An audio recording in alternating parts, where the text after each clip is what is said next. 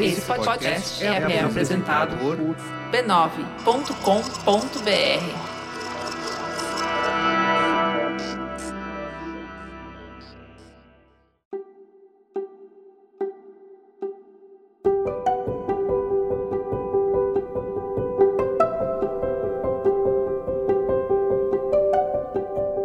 Eu lhe dou as boas-vindas ao Autoconsciente, um podcast que entende você para você se entender melhor.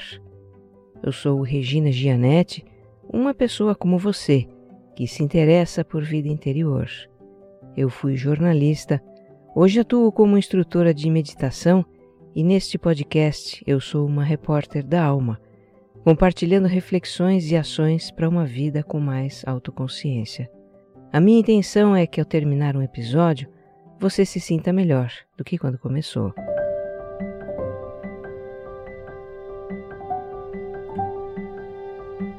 O autoconsciente é mais do que um conteúdo, é uma experiência.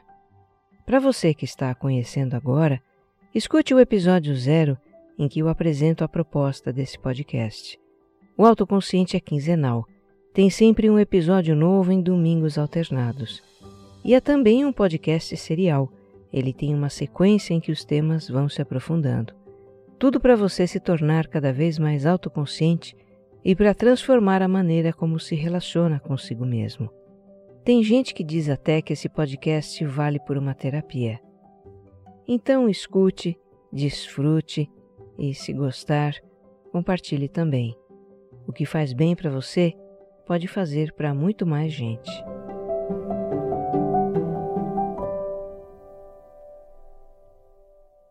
Episódio 81 Por que nos sabotamos?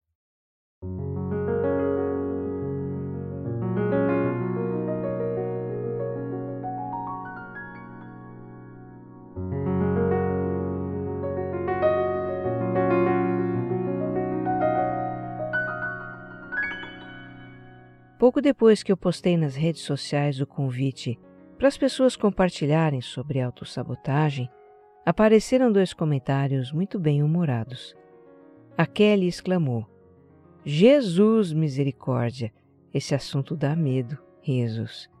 E a Bruna: Já sei que vem nocaute.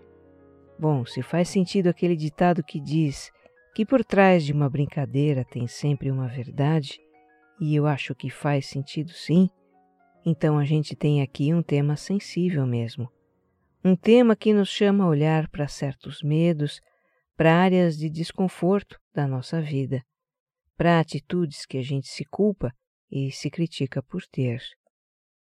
Borboletas se agitam no estômago quando a gente se depara com certos temas, né? Mas olha, você que acompanha esse podcast já sabe que aqui nós olhamos para esses aspectos de nós mesmos com honestidade com uma intenção de compreensão e sem julgamento. Pois é assim que nós vamos falar de autossabotagem. Não para você sentir culpa, mas, quem sabe, sentir algum alívio por saber que não é a única pessoa sobre a face da Terra que se sabota, e também entender um pouco mais sobre esse comportamento tão humano. E para deixar você muito à vontade aqui, eu vou ser a primeira a compartilhar sobre como me saboto. Mas vamos começar com uma definição. Autossabotagem é agir contra nós mesmos, é ter atitudes que nos prejudicam. Por exemplo, a gente deseja algo ou precisa fazer algo, mas tem atitudes que vão na contramão daquilo, inviabilizam, impedem aquilo. Outro exemplo. A gente sabe que não deve fazer determinada coisa, mas acaba fazendo mesmo assim. O que a autossabotagem gera?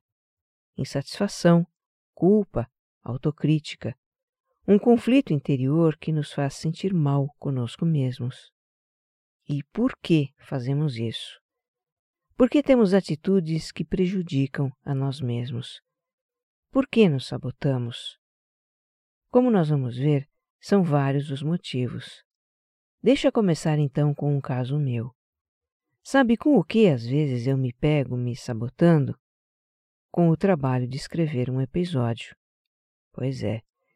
O que acontece é que, conforme o autoconsciente começou a crescer, se tornou um veículo de comunicação da Rede B9, um dos podcasts mais ouvidos do Brasil. Ano passado foi premiado. Enfim, ao longo desse processo, eu comecei a ouvir dentro de mim aquela voz da autocobrança me dizendo: Não posso deixar a peteca cair, preciso manter a audiência crescente, fazer episódios cada vez melhores, coisas assim, típicas do perfeccionismo de todos nós. Então, quando eu tenho um tema mais elaborado para desenvolver, vem a voz da autocobrança me dizer que eu não posso deixar a peteca cair. E isso me dá uma brochada, sabe assim? Então eu fico meio inquieta.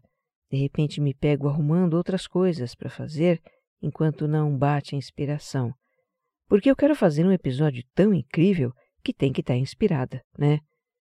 Agora, a inspiração só surge quando a gente senta para escrever. E adiar isso só me prejudica, porque quanto mais eu embaço para começar um episódio, menos tempo eu tenho para escrever, e isso também me pressiona. Com a atitude de procrastinar, eu estou tentando evitar de me ver com dificuldade para escrever. É tudo que eu não quero que aconteça, mas é o que eu mesma provoco com a minha atitude de procrastinar. É uma grande ironia, né? Mas se o autoconsciente está no episódio 81, mantendo a sua sagrada frequência quinzenal, é porque a gente pode lidar com as investidas da autossabotagem. Mas enfim, nós vamos explorar, por meio de depoimentos, as várias maneiras como nos sabotamos em diversas áreas da vida e por que fazemos isso. Talvez esses depoimentos possam lhe dar algumas pistas para identificar onde você se sabota e refletir sobre os seus porquês.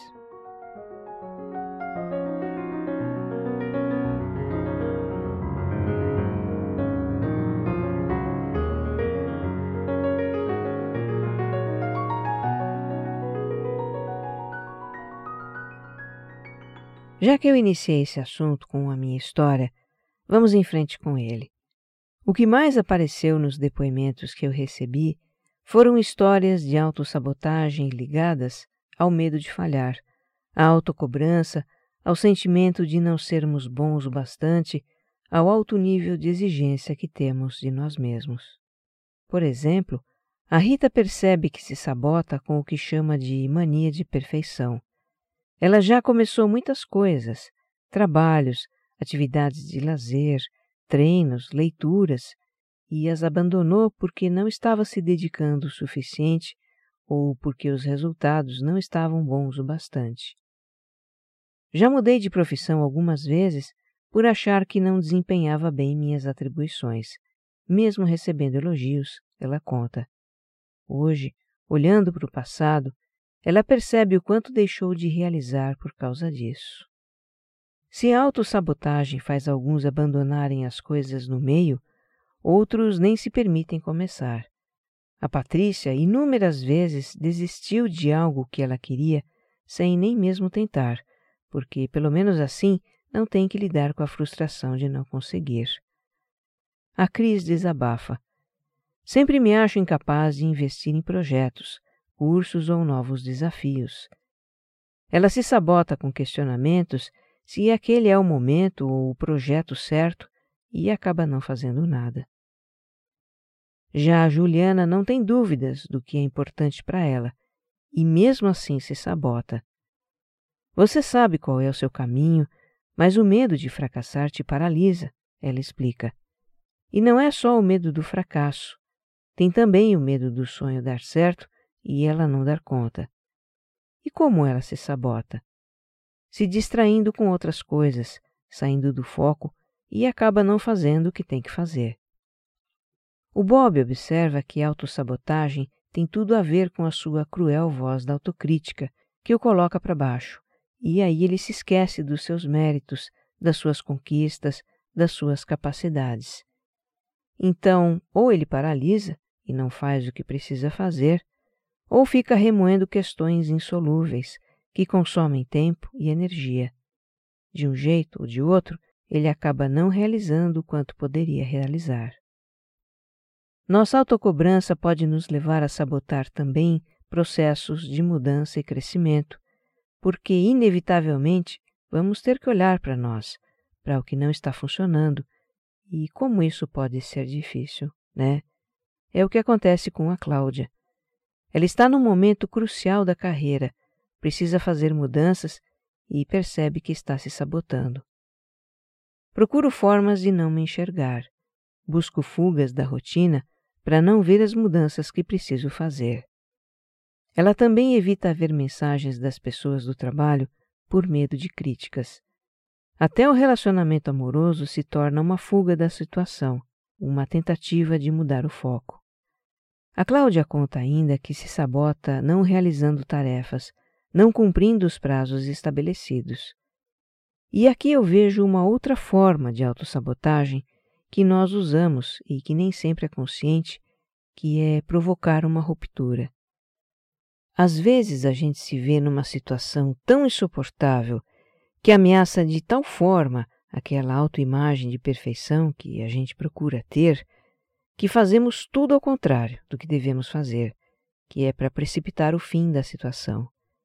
Levar o tiro de misericórdia, sabe? Se é no trabalho, acabamos sendo demitidos, se é num relacionamento, levamos o outro a romper conosco. Tudo voa pelos ares, a gente fica livre da situação e não tem que enfrentar mais a própria realidade. Só que não, né? Fica uma luzinha piscando no painel da nossa consciência, um sentimento de culpa, de fracasso. Ou seja, se nos sabotamos para nos poupar de um sofrimento, e no caso aqui, o sofrimento de não corresponder às nossas próprias expectativas, de não sermos bons o bastante, o fato é que a autossabotagem não resolve e ainda produz mais sofrimento. Realmente não é por aí que a gente vai se libertar do que nos assombra. Sabe o que eu acho? Qualquer coisa que a gente faça, qualquer, é melhor do que se autossabotar porque pelo menos a gente está se dando uma chance de realizar algo, por mais modesto ou imperfeito que seja. Se de 0 a 10 a gente fizer algo nota 1, é mais do que o zero de não fazer, ou porque não começamos, ou porque desistimos. Zero não, menos um, porque autossabotagem nos faz sentir ainda pior conosco mesmos. Fazer alguma coisa foi a decisão que a Bianca tomou. Ela resolveu participar de um curso imersivo de três dias muito importante para o seu desenvolvimento. Ela conta: Mas, como sempre, os pensamentos sabotadores estão bombardeando a minha mente. Você não precisa, é muito caro. E as crianças ficam com quem? Ah, deixa para outro momento. A ansiedade está num nível de deixar a barriga gelada, coração acelerado e o choro entalado na garganta. Tudo sempre foi assim na minha vida, sempre. E este ano decidi que eu preciso acabar com isso. Vou com medo mesmo.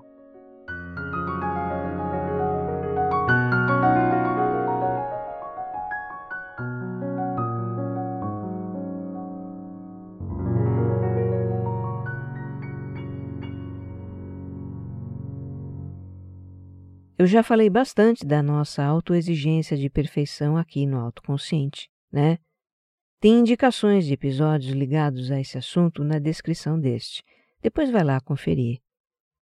Então, essa autoexigência tem como base crenças que a gente incorpora no início da vida, a partir do relacionamento com os pais.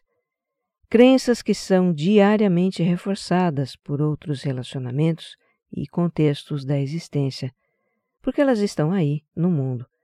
Crenças do tipo: eu tenho que ser perfeito para gostarem de mim, eu preciso ter sucesso para ser valorizado, por exemplo.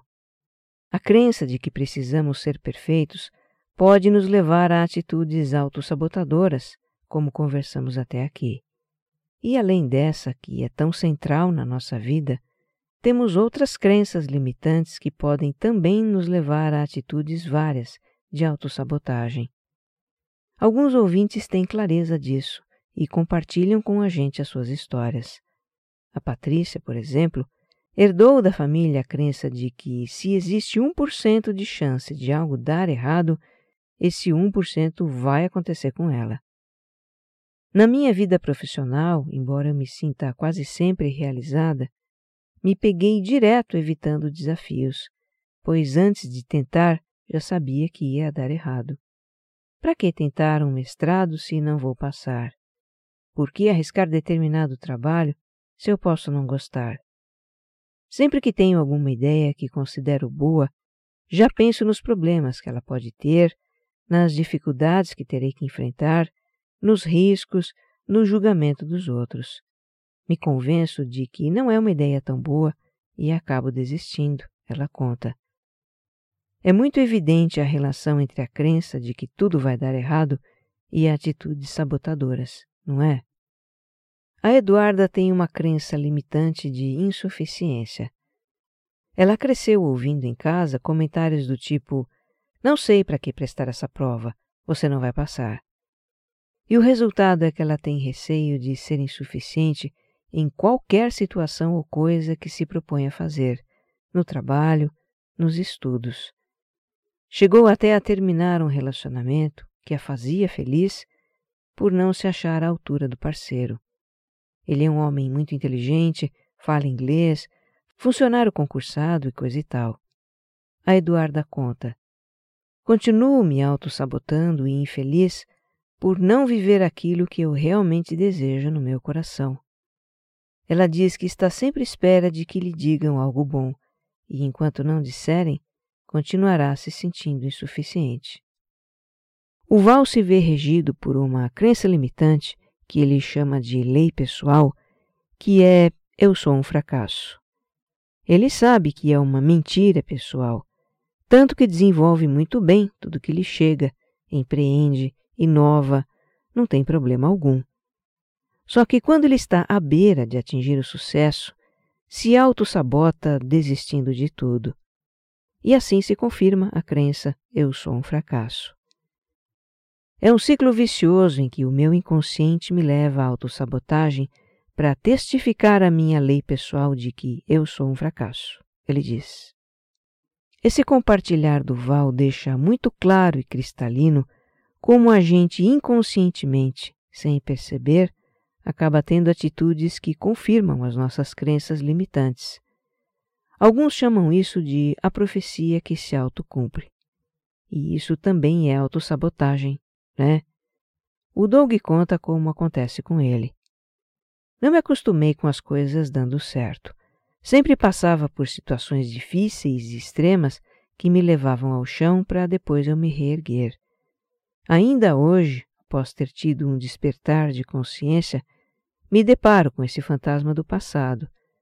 Quando eu me dou conta, já me enfiei em alguma situação de risco que sei que, de novo, me levará ao chão. É como se lá no fundo eu precisasse viver numa montanha russa com altos e baixos para depois me sentir levemente bem. Com essa crença de que as coisas primeiro têm que dar errado para depois dar certo, quanta energia o Doug não teve que investir para realizar o que ele deseja. É como se ele sempre estivesse andando em zigue-zague em vez de andar em linha reta. Já a Ingrid acredita que certas situações vão provocar uma crise de ansiedade nela. Acho que me auto-saboto em momentos quando era para estar tendo uma crise de ansiedade e não estou. Mas aí eu começo a ter, ela explica. Para completar, a Ingrid tem ansiedade do nada em situações que não era para ter, e aí é que ela não entende nada mesmo.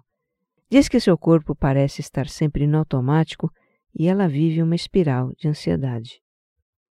De fato, Ingrid, o nosso corpo tem processos automáticos e a reação de ansiedade é um deles.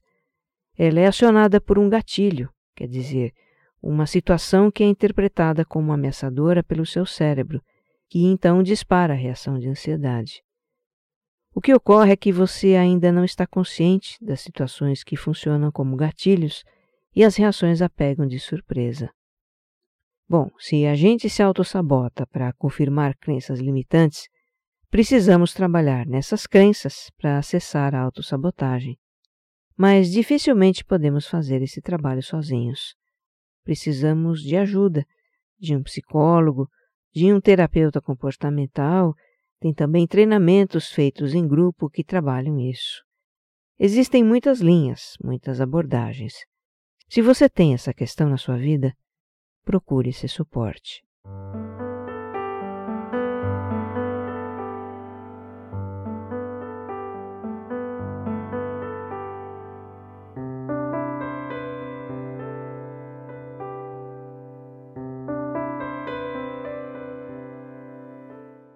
Assunto de interesse público agora.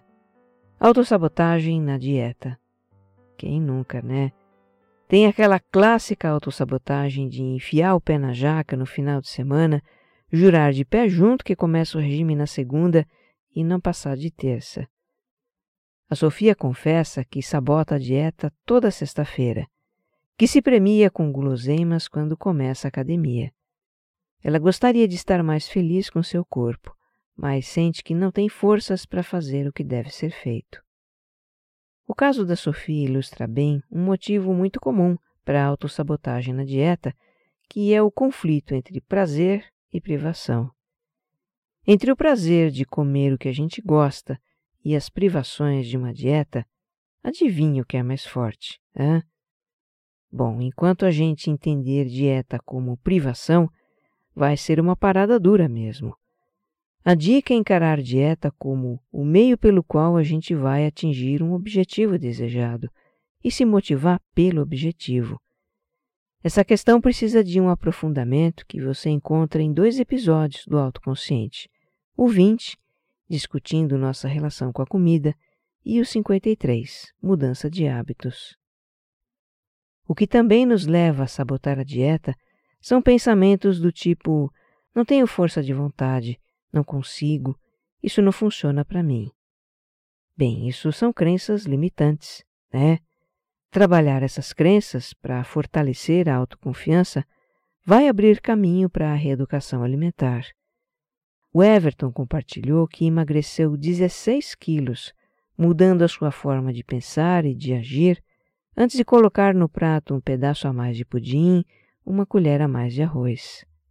A gente também precisa ficar esperta para o canto de sereia da autoindulgência. Aquela sedutora voz interior que diz: Hoje eu mereço mergulhar nesse pote de sorvete. Não vou levantar cedo para caminhar hoje. Estou cansada e mereço dormir.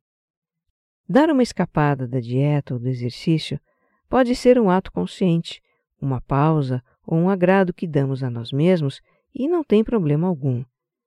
Mas se depois da escapada fica um torturante sentimento de culpa, é bem provável que a gente tenha caído no canto da sereia. O medo do fracasso sabota a dieta. Tem muito isso de não fazer por medo de fracassar e se decepcionar consigo mesmo, que foi o que a gente discutiu no segundo bloco desse episódio. E tem também a autossabotagem por medo do sucesso na dieta, por incrível que pareça. Escute o que conta a Luísa. Quando estou vendo que estou emagrecendo e chegando ao peso ideal, começo a comer mais para voltar ao peso antigo. A Dáglia passa por isso também, e no caso dela o que acontece é o seguinte. Quando vejo minhas roupas mais folgadas e meu corpo ficando legal, começo a pensar na trabalheira de apertar as roupas e manter o peso. E aí eu jogo tudo para o alto. Bom, a gente tem aqui um medo de não conseguir sustentar o sucesso, o que não deixa de ser um medo de fracassar também. Vamos combinar como a nossa mente complica as coisas, né? Já Ana Paula se sentiu desconfortável quando alguém observou que ela estava mais magra. E ela conta que horas depois estava procurando algo para comer fora do seu plano alimentar, num típico ato de autossabotagem. O insight que ela teve depois disso foi que não estava se sentindo à vontade em não ser mais como antes, com os seus quilos a mais. Parece que o meu comportamento tende a me levar para o lugar em que eu me sinto segura, ela diz. E por falar em segurança, é a busca desse sentimento que nos leva à autossabotagem nos relacionamentos amorosos. A gente não poderia deixar de mencionar essa área da vida aqui, né? A Raquel conta como isso acontece com ela.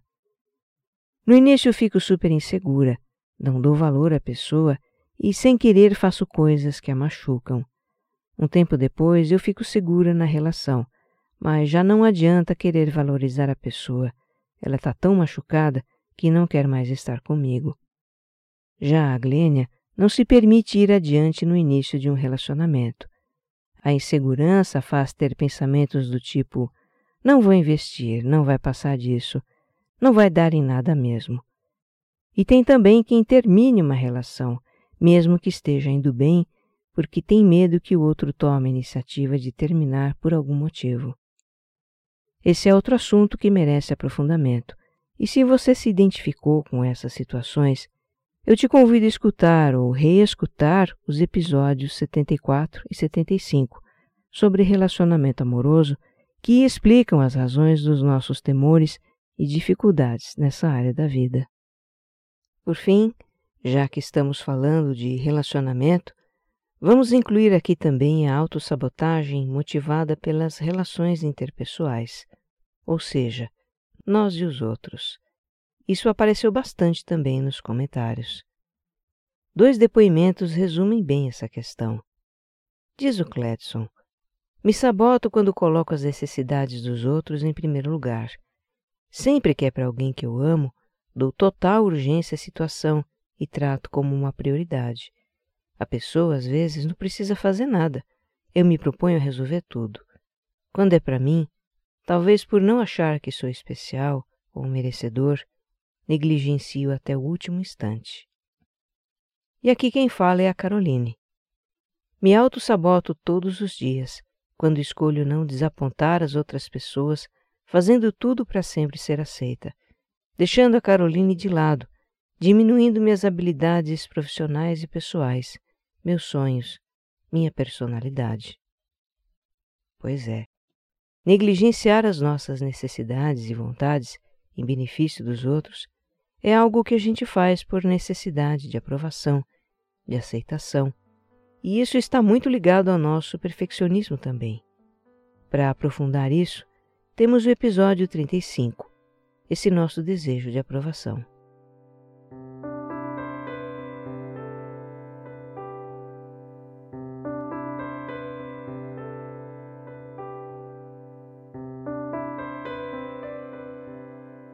Eu reuni neste episódio as formas e os motivos de autossabotagem mais compartilhados por vocês, ouvintes. E é certo que existem outras, muitas outras nuances desse comportamento. Eu acredito que você tenha se identificado com várias situações que escutou aqui.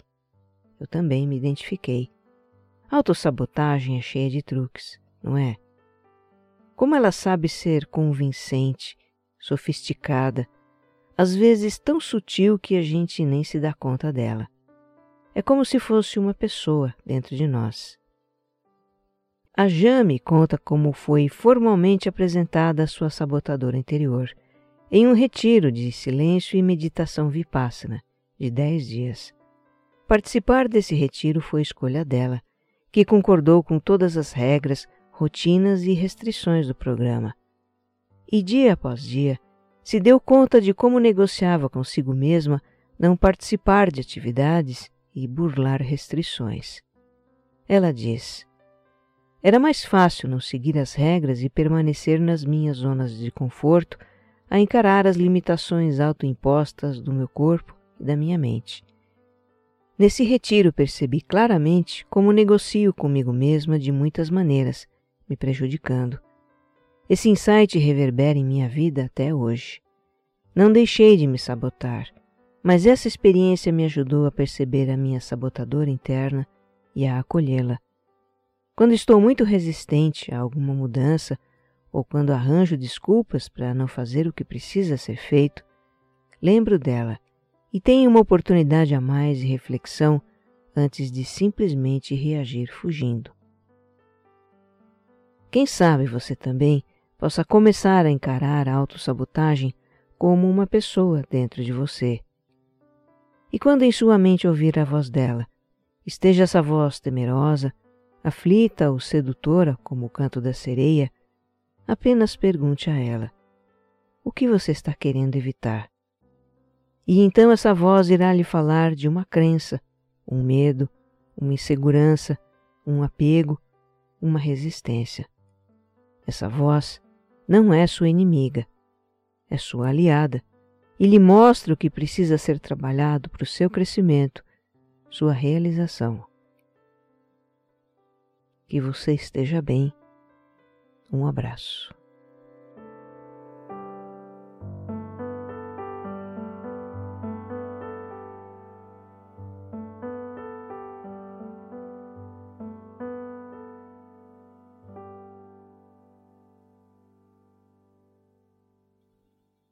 Autoconsciente é um podcast distribuído pela Rede B9. Roteiro e apresentação de Regina Gianetti. Edição de som e capas, Jéssica Correia.